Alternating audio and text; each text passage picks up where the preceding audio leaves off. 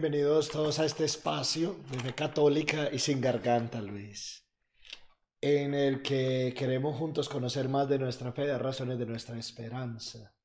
Como se ora, se cree, es la expresión clásica de la iglesia, donde se une lo que expresamos con nuestra oración y lo que creemos por la fe. Él es el padre Jaime Alberto Pérez Restrepo. Y él, este muchacho es el diácono Ángel Luis Rivera Semidey. Y hoy vamos a hablar de la comunión y sus dimensiones, personal, comunitaria y cósmica, que es una característica que ha adicionado muy bonito en su, en su iglesia de Eucaristía, el Papa San Juan Pablo II. No se preocupen por la voz, es que se me va cuando hace frío. Estábamos en el retiro este fin de semana, en un amor, en una cosa, y, y nevó. Nos tomamos una foto allá en el frío, y entonces quedé un poquito desbaratado. De todas maneras, queremos siempre darles la bienvenida y seguir hablando de este tema que nos apasiona tanto, de que vamos a estar hablando eh, durante todo este tiempo. Te tengo un pedacito de la palabra de Dios, como siempre. Claro. De los Hechos de los Apóstoles en el capítulo 2, 42-47. Se mantenían firmes en la enseñanza de los apóstoles, en la comunión, en el partir el pan y en la oración. Todos estaban asombrados por los muchos prodigios y señales que realizaban los apóstoles. Todos los creyentes estaban juntos y tenían todo en común. Vendían sus propiedades y posesiones y compartían sus bienes entre sí, según la necesidad de cada uno. No dejaban de reunirse en el templo ni un solo día. De casa en casa partían el pan y compartían la comida con alegría y generosidad, alabando a Dios y disfrutando de la estimación general del pueblo. Y cada día el Señor añadía al grupo de los que iban siendo salvos. Palabra de Dios. Te alabamos, Señor. Pues muy bien, cuando nosotros eh, iniciamos cada día, normalmente hay un santo. Le traigo un, una sorpresita a don Luis, que es diácono. Hoy eh, es día de San Benjamín, diácono y mártir del 420, siglo quinto. Fue diácono y según la tradición fue víctima de una represalia eh, después de que los cristianos destruyeran un templo pagano al fuego.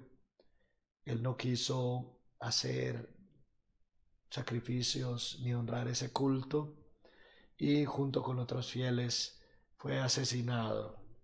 Pues bueno, hablando precisamente de las dimensiones de la comunión, de su compromiso personal, de su compromiso comunitario y de su dimensión cósmica.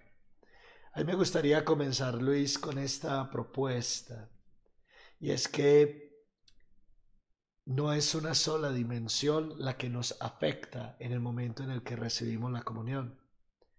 La comunión no es una cosa individual solamente. No es como muchas personas me han dicho, Padre, yo voy a mi misa a tener mi relación solo con Él y es Él y yo. Pues bueno, como diría una monjita del seminario, sí, pero no. Pero no. A ver, entonces, sí es personal. ¿Por qué es personal la comunión lo es? Porque en, en, en el culto divino a Dios hay primero una entrega de yo como persona, yo me convierto en sacrificio a Cristo, y sí tengo una conversión, y eso en la teología le decimos unos nombres griegos bien fabulosos, ¿no? La, la coinonía sufre un, eh, al escuchar y recibir el querigma, el mensaje, la enseñanza, va por una metanoia o conversión. Y claro, hay un aspecto personal cuando yo comulgo, cuando voy a misa, hay un aspecto íntimo entre yo y Dios. Y uno debe hasta posiblemente observar el silencio durante el tiempo después de la, de la Eucaristía, por eso que yo arreglo el altar, yo limpio las vasijas, yo purifico, para darte tiempo a ti a descansar, a, a simplemente digerir eso que acabas de hacer para la coinonía, o sea, para la comunión de hermanos. Y sí hay un aspecto muy personal, muy íntimo, pero no puede quedarse ahí.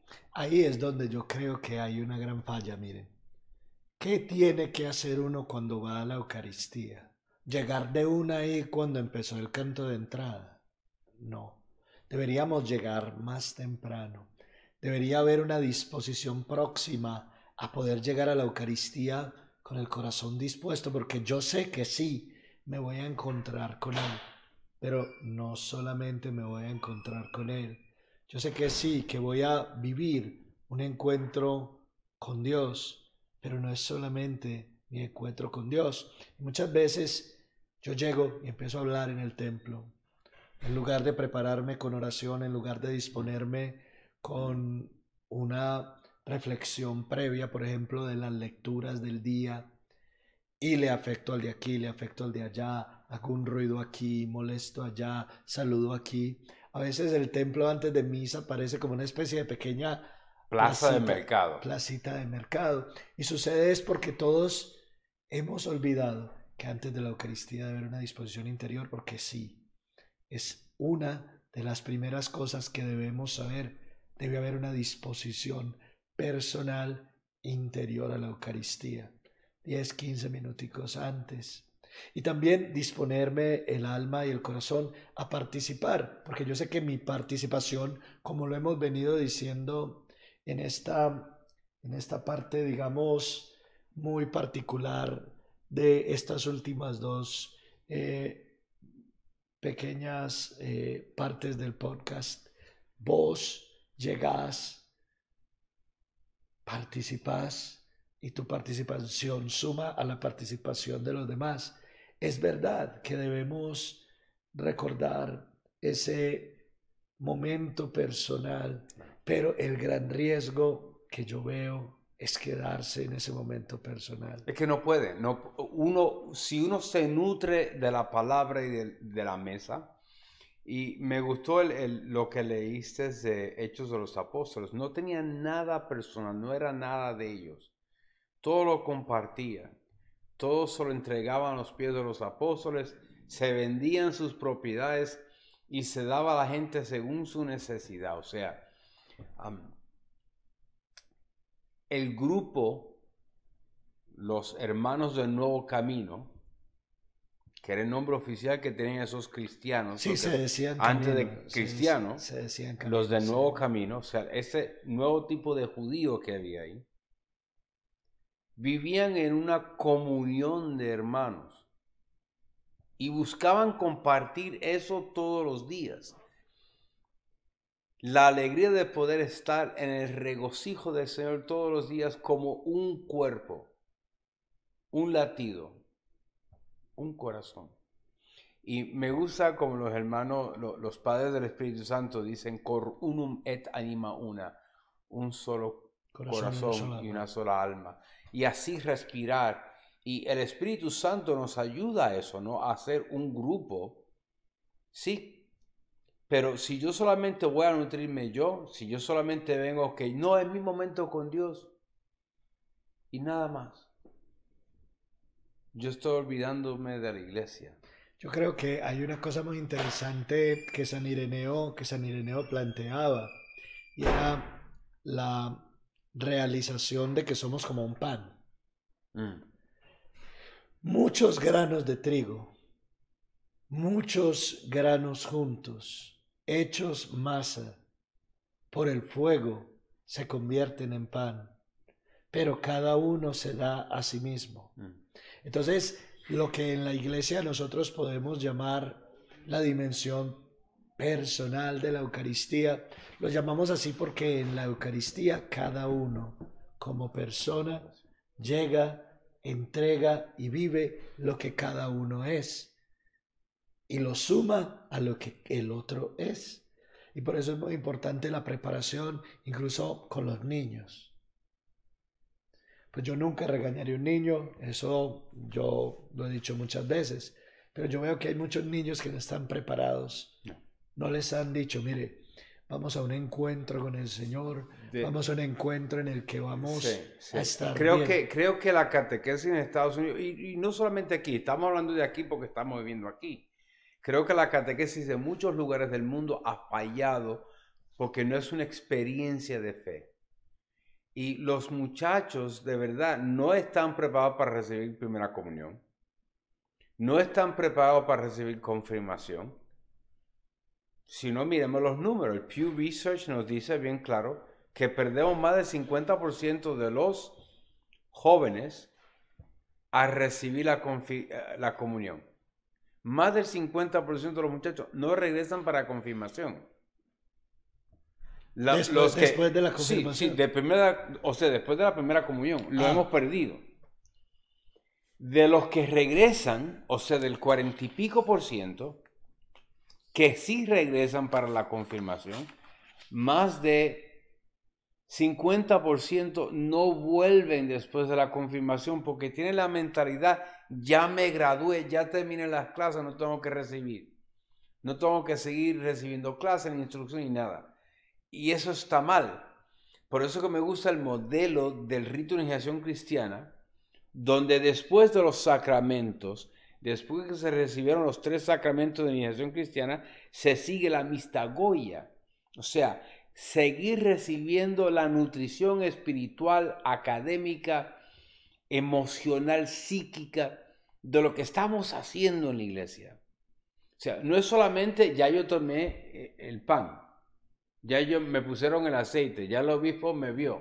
No, se acabó. Es ahora yo equipado con la palabra, los sacramentos, soy soldado de Cristo, puedo salir al encuentro del Cristo que está en la calle. Siempre es mi mantra, mi punto de, de, de, hablar es siempre, ¿qué estamos haciendo? Si solamente vengo para mí, me nutro yo, cómo yo estoy compartiendo en mi, en mi comunidad, cómo yo estoy compartiendo en mi iglesia, en mi asamblea. Hay una, hay una cosa muy importante aquí y es lo que yo creo que da ese paso de lo personal a lo comunitario. La Eucaristía no es mía. No. La Eucaristía en la que yo voy no es mi misa.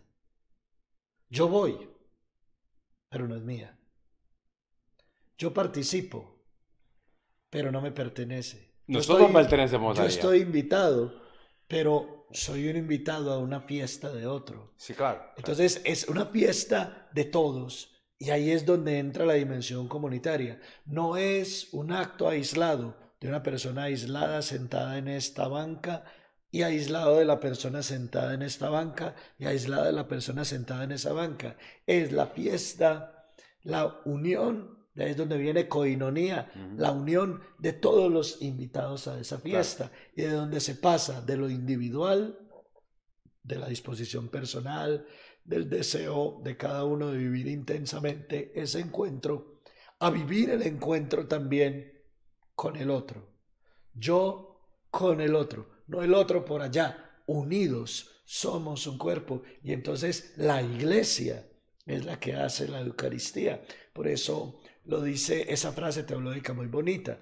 La Eucaristía hace la iglesia y la iglesia hace la Eucaristía. No es nuestra. Padre, me voy a mi misa. Ustedes me han oído decir muchas veces al final de la misa, gracias por compartir conmigo la Eucaristía. Porque la Eucaristía nace del compartir, nace de ser varios, nace del cuerpo místico de Cristo, que reunido en ese momento realiza la acción de gracias a Dios por la fuerza del Espíritu, al Padre que nos ha dado a Jesús. Entonces ahí es donde se da el paso. No lo estoy haciendo yo, lo hace la iglesia y lo vivo como iglesia. Creo que una de las cosas que la pandemia nos dejó fue el reinventar el, el, acercamiento hacia la gente que no está aquí. El buscar la manera de salir a la periferia hasta donde no podemos llegar. Pero que no podemos quedarnos así, tenemos que regresar al templo. Porque dentro del templo, dentro de la estructura, es que podemos ser un cuerpo. Y una de las cosas que, que dijiste al principio es que nos, nos quedamos haciendo ruido y empezamos a hablar a todo el mundo porque no nos vemos durante la semana. Sí, muy cierto. Nos quedamos y, queremos hablar con todo el mundo y no está de hacer un compartir después de la misa. Después sí es mejor. Y, y, y, y, de, y quedarnos y mira cómo te fue esta semana y todo lo demás. Pero lo primero que tiene que venir al cuerpo de Cristo es Él, el novio. Y Él lo dice bien claro en la Escritura. ¿Por qué tienen que buscar ahora hacer ayuno? Llegará el momento cuando el novio no esté. Entonces tenemos que celebrar eso de esa manera, como una unión con ayuno y abstinencia. Y lo estamos haciendo. Hacemos un ayuno una hora antes de la misa. No comen nada para llegar al encuentro del amado y convertirnos en Él. Hacernos de Él para poder salir al mundo a llevarlo a Él. Pero si lo único que, tengo, lo que estoy pensando es lo que yo voy a recibir, ya dejo de pensar en aquel. Sí, hay una, hay una cosa muy interesante que sucede en la misa. Bueno, lo primero que vos dijiste, que es un detalle de preparación del que no habíamos hablado. Todo el que pueda, mientras esté sano, debe una hora antes de comulgar hacer ayuno eucarístico. Listo, no comer nada. Pero Luego lo que sucede es que yo llego y me, une al, me uno al otro que llego y me hago manifestación, sacramento y realización del cuerpo de Cristo cuando juntos participamos en la Eucaristía. Y es ahí donde yo después puedo recibir la Eucaristía. Las personas, por ejemplo, que se aíslan o que no celebran con los demás, o que se quedan lejos de todos los gestos y las otras cosas que hablamos en nuestra última, eh, nuestro último encuentro, en nuestra última jornada en el podcast. Esas personas no están manifestando, no están realizando, no están volviendo realidad el cuerpo de Cristo. El cuerpo de Cristo está presente en la comunidad reunida. Es la primera manifestación clara del cuerpo de Cristo en la celebración, no cuando se consagran el pan y el vino, sino cuando nos reunimos. Luego está presente Cristo en su palabra que nos habla y luego está presente Cristo en la comunión del pan único y partido que se nos da como sacramento de salvación. Pero la primera manifestación del cuerpo de Cristo es estar unidos, estar unidos en la Eucaristía. Cristo sacramento de la iglesia, pero la iglesia es sacramento de Cristo. So, nuestra obligación es hacernos sacramentos el uno para el otro. Y ya que hablaste de eso, uno va de lo, de lo personal a lo comunitario, entonces a lo cósmico. Runner trató de, hablar de esto y Schillebeck, ¿no? Y cuando mencionaban eso del, sacramento, Cristo, sacramento de iglesia, iglesia, sacramento de Cristo, como que eh, movió muchas mesas. Y mucha gente dijeron, ¿ah? ¿Qué? Son siete sacramentos, ¿no? Sí. Pero es una dimensión mucho más que, que esto. No es aquí. No es en el momento. En una manera mística yo entro a la pasión de Cristo. Yo entro a su encuentro con la cruz, que se prefigura en Moisés. Se prefigura con manchar las dinteles de la puerta con la sangre del cordero puro y místico, ¿no? Puro, menos de un año, sin mancha, pero místico, porque prefigura al Cristo. En la cruz el cordero sin mancha, el inmolado, el puro, el, que no tenía culpa, toma nuestras culpas. Tengo que yo activamente participar de eso. Esa es mi acción eclesial. Yo tengo que hacerme parte del sacrificio, convertirme en sacrificio. Y creo que no hemos explicado esto bien en la catequesis.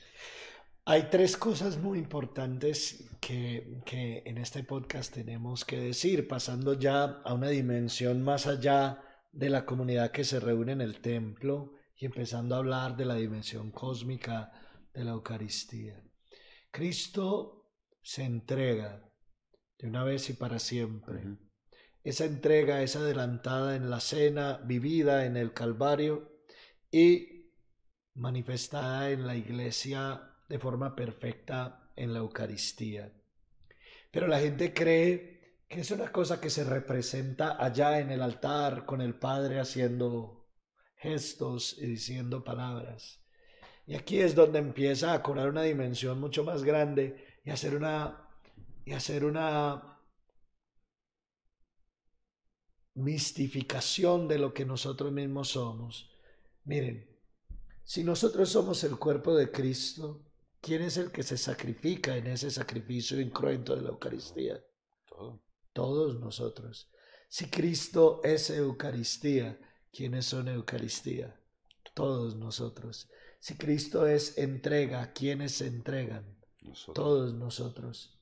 Y no solamente nosotros en el presente y en el ahora, todos los hombres y mujeres de todo el tiempo, unidos a Cristo, con nosotros, los de antes, los discípulos de Cristo, los que celebraron esa única Eucaristía que se prolonga en el tiempo de forma cósmica, donde Cristo se entrega, donde se celebra ese sacrificio único y definitivo, donde la cruz está puesta en la tierra y se convierte el mundo en el altar en el que se celebra la, la Eucaristía única, el sacrificio definitivo. Es decir, cuando ustedes y yo estamos ahí, se sacrifica el cordero. Nosotros estamos unidos a ese cordero. Se sacrifica para la salvación del mundo y eso significa que nuestra vida está unida a ese sacrificio. Se hace real y presente en ese pan y en ese vino. Y en ese pan y en ese vino estamos escondidos mística y cósmicamente. Nosotros y toda la iglesia, la iglesia del cielo y la iglesia que ha estado antes que nosotros. Claro, y, una de las cosas que, que, sacaste a reducir fue al diácono Benjamín, ¿no? que fue testigo de ese sacrificio. Él fue últimamente un sacrificio vivo por proclamar la verdad. El primer mártir de la iglesia fue un diácono que se entregó para proclamar la verdad. So, la iglesia para nosotros no debe ser jamás, jamás.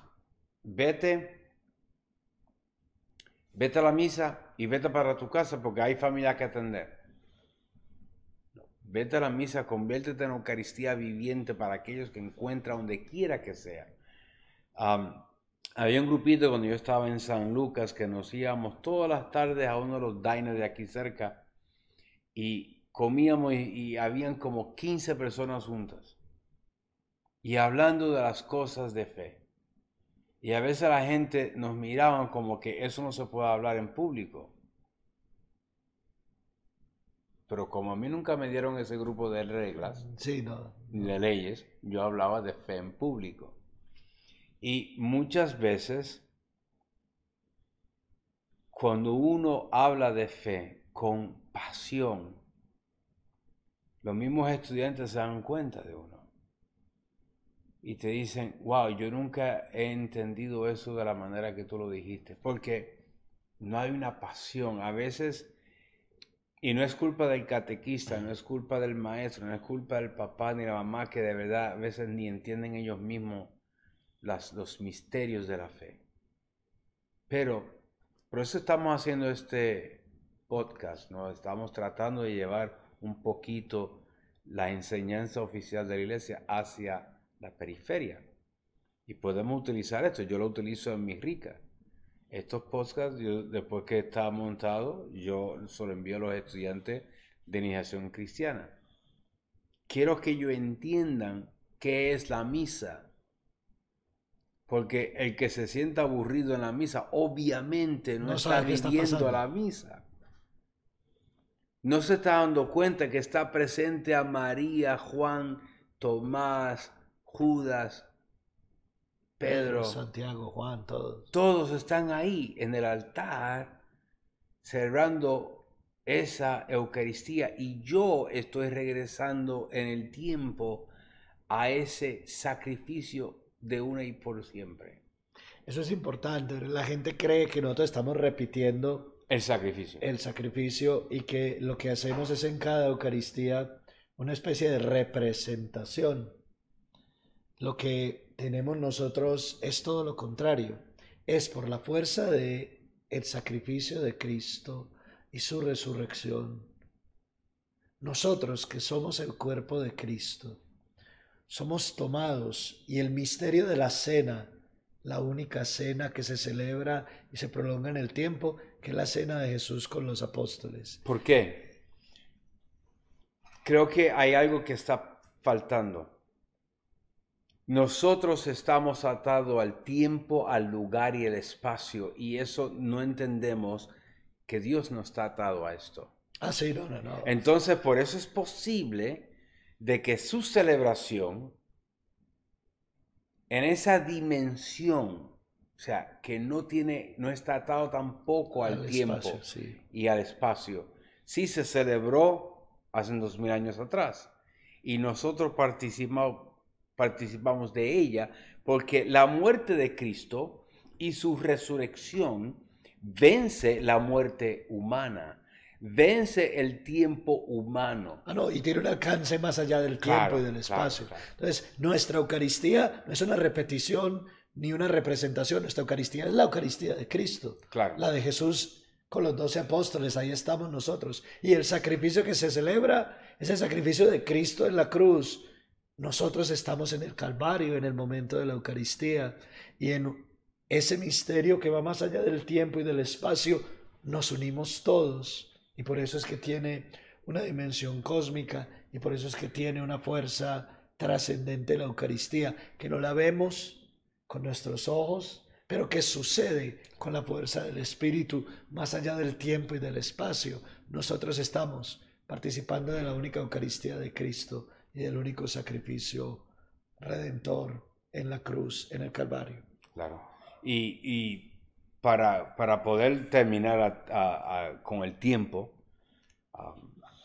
a veces no, no entendemos y miramos la celebración litúrgica como algo que yo hago porque es tradicional, porque mi mamá me llevaba a la iglesia, porque soy católico, por lo que sea. lo hemos hecho siempre, una cosa así. No, soy católico porque así le llamó una persona, ¿no? Ignacio de Antioquía dijo, esta iglesia católica, la iglesia es universal. Y la iglesia está por todas partes del mundo porque creemos de que esa promesa de Dios Abraham, a Moisés, de nunca dejarnos, de nunca estar fuera de nosotros, y tuvo que tomar no sacrificio de animal, sino sacrificio del Dios hombre, para poder llevarnos hacia Él, purificarnos lo suficiente para llegar hasta Él, no por nuestro mérito, aunque tenemos que colaborar Claro. Pero todo es por la gracia de Dios que Él quiere, nos ama, no nos quiere abandonar, no nos deja a la, deriva como un barco sin cadena, sino que nos ata a Él. El símbolo que nosotros usamos es eso, ¿no? Una expresión visible de nuestra atadura a Dios. Estamos atados al Cordero, por eso. tu cuello representa tu sumisión a la silla de Pedro al Papa, a los obispos. Todos los símbolos de la iglesia van hacia ese encuentro de un Dios que no tiene tiempo, que no caduca, que siempre invita, que siempre ama, que reconcilia, que nos vuelve a traer hacia Él. Por eso que es importantísimo confesar todos los pecados, en particular los pecados graves. Pero puede confesar, claro, tomar el tiempo de confesarse, conseguir dirección espiritual, cómo yo estoy haciendo mi vida, cómo estoy viviendo mi vida, porque estoy encontrándome con ese Dios que dio su vida por mí. Sí, la, la, la dimensión de la muerte y resurrección de Cristo no es una dimensión temporal. El sacrificio y el misterio de lo que Dios ha hecho por nosotros nos une a una realidad más allá de nuestro tiempo.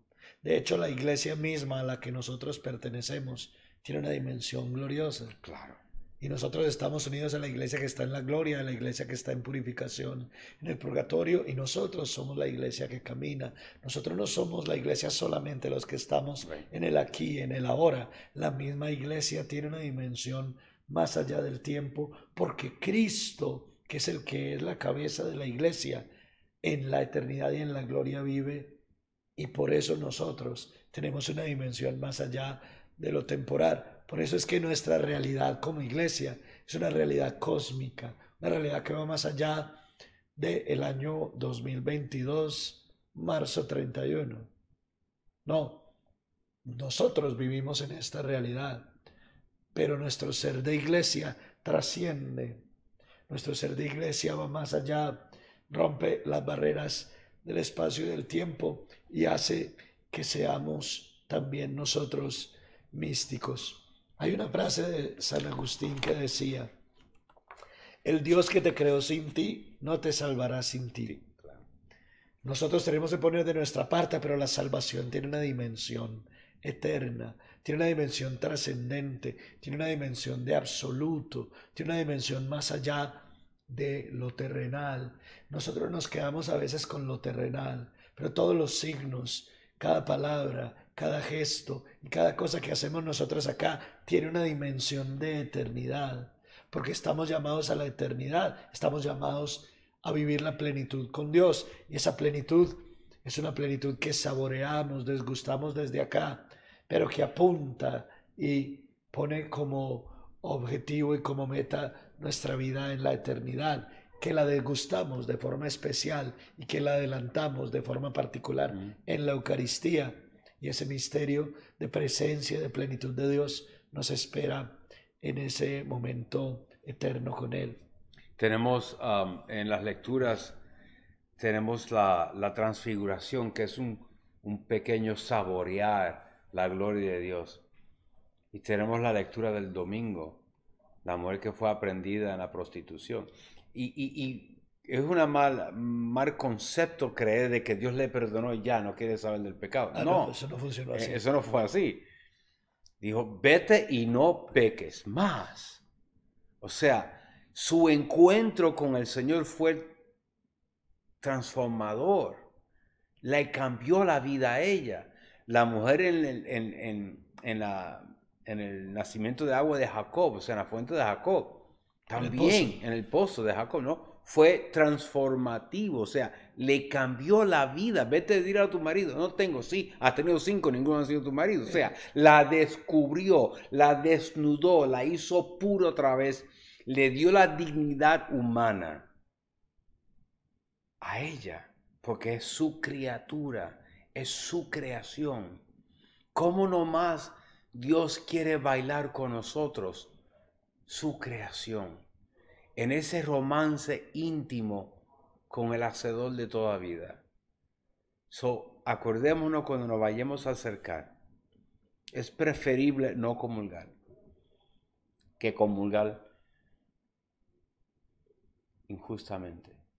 Es preferible aguantarse una semana, atender la misa y decirle, no creo que estoy bien contigo. Hazme bien contigo otra vez y acercarse a la reconciliación para poder acercarse otra vez dignamente a la Eucaristía.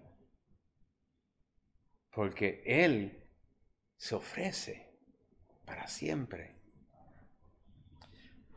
Sí, definitivamente el alcance de la Eucaristía y de lo que hace con nosotros es tan grande que no lo deberíamos tomar a la ligera. No.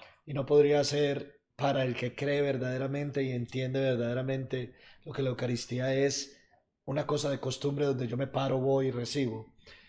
Debe ser la expresión de que yo entiendo que Cristo se hace mío y que yo de Cristo claro. para siempre.